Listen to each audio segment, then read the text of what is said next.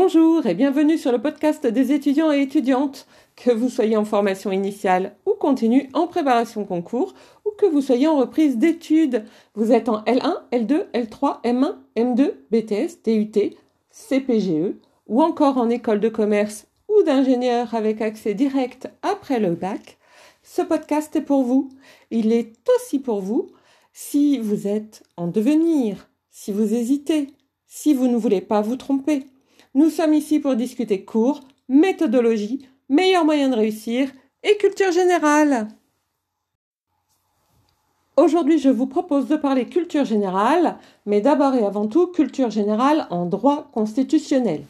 Pourquoi? Parce que chaque étudiant, euh, que cet étudiant soit en droit, en philosophie, en mathématiques, en sciences et vie de la Terre, en ressources humaines, euh, en économie, en tout ce que vous voulez, en fait, même en littérature, eh bien, chaque étudiant devrait avoir un minimum de culture générale en droit constitutionnel pour bien comprendre les cours, être à même euh, d'effectuer des comparaisons et de pouvoir éventuellement euh, bah, rire aux blagues des profs. oui, oui, oui. Il y en a qui en font des blagues et ils sont très étonnés quand vous ne réagissez pas. Avant de commencer, je dois vous avertir que je vais parler de la France et uniquement de la France. Donc si vous êtes français en pays étranger, vous pouvez répondre aux questions pour la France, mais aussi pour votre pays d'accueil. Et si vous êtes étranger en France, bah, vous pouvez répondre pour votre pays et pour la France. Euh, mais si vous m'écoutez depuis un, un, pays étranger et que vous êtes étranger vous-même, eh bien répondez simplement pour votre pays. Sans oublier si vous êtes français, en France, euh, mais que vous souhaitez faire un Erasmus par la suite, eh bien n'hésitez pas à essayer de répondre pour le pays qui ne tardera peut-être pas à vous recevoir avec joie et bonheur.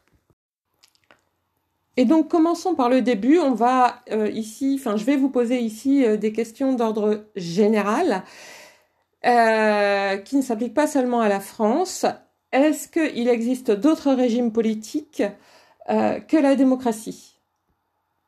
Euh, et existe-t-il plusieurs formes de démocratie? Est-ce possible?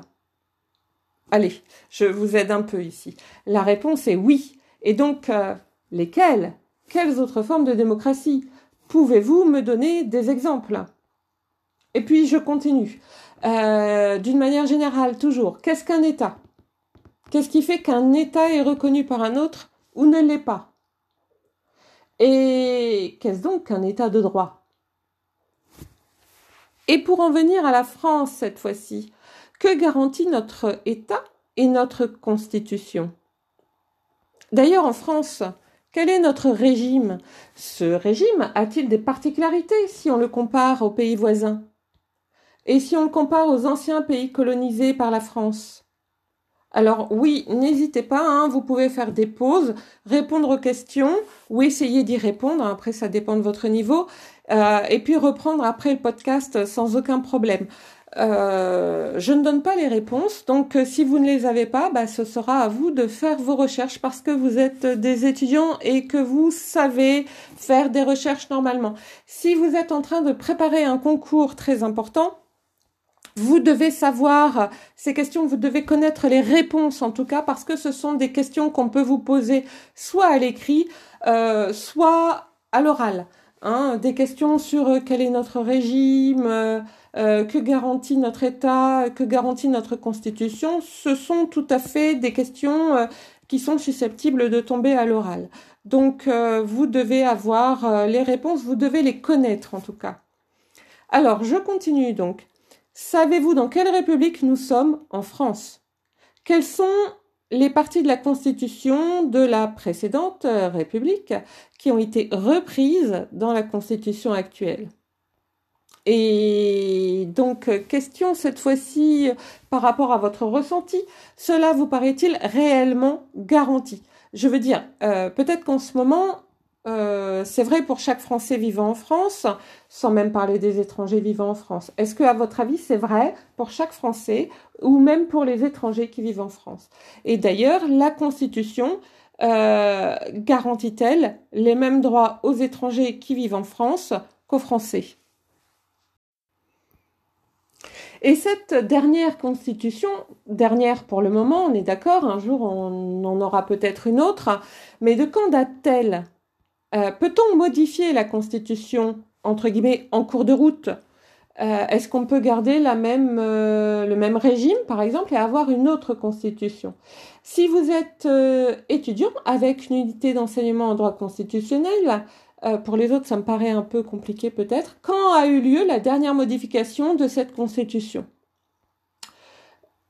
Euh, Et puis, euh, peut-on quand même, vous, moi, une association, par exemple, contester une disposition juridique en disant qu'elle est contraire au principe de la Constitution sous laquelle nous vivons.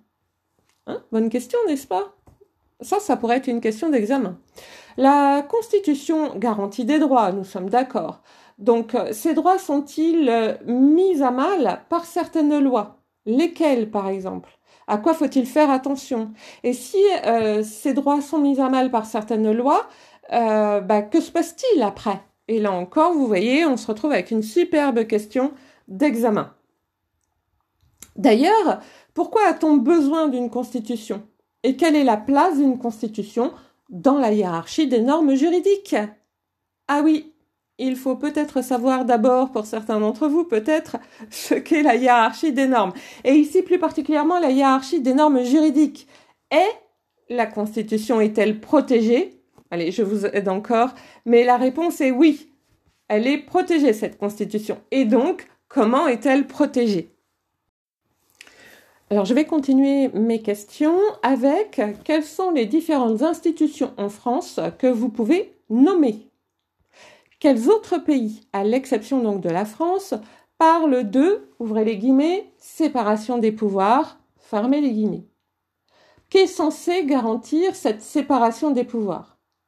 Est-ce que cela vous paraît vrai? Là encore, on est dans un ressenti, on est dans une réflexion, vous voyez. Et ça, encore une fois, on pourrait être dans un sujet d'examen. Et si vous êtes juriste vous-même, euh, vous voyez que donc on peut avoir des questions, euh, enfin des sujets d'examen, on va dire, intéressants avec des questions qui, ma foi, euh, ne sont pas hyper compliquées, pas hyper complexes. Mais la réponse, en revanche, elle, elle peut l'être. Hein et évidemment, alors quand je dis qu'on peut avoir des questions d'examen, il faut bien sûr que vous ayez étudié ces notions pendant le semestre, hein, on est bien clair. Je continue mes questions. De quand date la première constitution en France? Et les autres? Est-ce que vous pourriez donner des dates? Ou au moins, enfin, les années de création, quoi. Qui est élu à la tête de l'État? Comment? Comment est élu ou choisi le Premier ministre? Et les autres ministres? Et en cas d'empêchement du président, qui le remplace à la tête de l'État? Et qui est le numéro 3 Le 4 Le 5 Quelles sont les différentes chambres en France? Et quel est le rôle et le fonctionnement, grosso modo, hein, du Sénat et de la Chambre des députés? Comment s'appelle la Chambre des députés? Elle a un nom particulier. Comment ça s'appelle? Comment sont élus les sénateurs et les sénatrices? Comment sont élus les députés? Et comment sont élus les maires et leurs adjoints? Et les présidents de région? Et les présidents de département? Et donc, à chaque fois, quels sont les électeurs et dans quelles conditions, ou plutôt quelles conditions faut-il remplir pour pouvoir être et devenir électeur? Pourrait-on imaginer appliquer en France d'autres types de scrutins qui existent dans d'autres pays? Et si oui, comment? Et question subsidiaire, dans ces cas-là, faudrait-il euh, modifier la Constitution? Question peut-être un peu plus difficile. Quelle différence, au pluriel, j'insiste, faites-vous entre déconcentration et décentralisation. Pouvez-vous donner des exemples? Et si je vous demande ce qu'est la DRAC, ce qu'est la DJS, ce qu'est la préfecture, est-ce que vous savez répondre? À quoi servent la déconcentration et la décentralisation? Quels sont leurs buts? Quels sont les différents pouvoirs en France et sont-ils hiérarchisés? Vous voyez, là, on passe sur d'autres questions. Et si vous voulez aller plus loin euh, et réfléchir, eh bien, attention, tout ce que je vais dire et poser comme sujet de réflexion, euh, c'est bien pour aller plus loin, rien d'autre. Euh, vous pouvez donc arrêter le podcast ici si vous ne souhaitez pas aller plus loin, si ça vous suffit, voilà, c'est tout à fait envisageable. vous continuez le podcast en revanche si vous souhaitez aller plus loin dans votre réflexion. Alors j'y vais, attention. Hein. Pensez-vous que le suffrage universel puisse avoir des inconvénients? Et si oui, lesquels? On parle beaucoup de ses avantages, mais on parle peu de ses inconvénients. Pourtant, il y en a certainement quand même. Alors lesquels? De même, la Constitution garantit la libre circulation des personnes et des biens. Est-ce que ça vous semble vrai en France? Et même sans parler de la loi sanitaire sur les différents confinements, peut-on clairement affirmer qu'en France, il y a libre circulation des personnes et des biens quand les trains ne roulent plus, que des ponts s'effondrent ou menacent de s'effondrer et qu'il n'y a pas d'argent pour les réparer? Voilà, moi je pose la question, c'est tout, c'est pour vous faire avancer dans votre réflexion.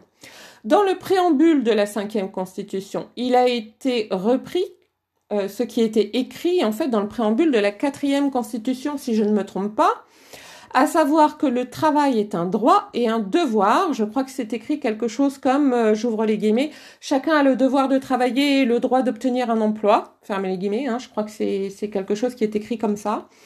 Euh, Est-ce que cela vous semble juste et conforme à ce que nous vivons?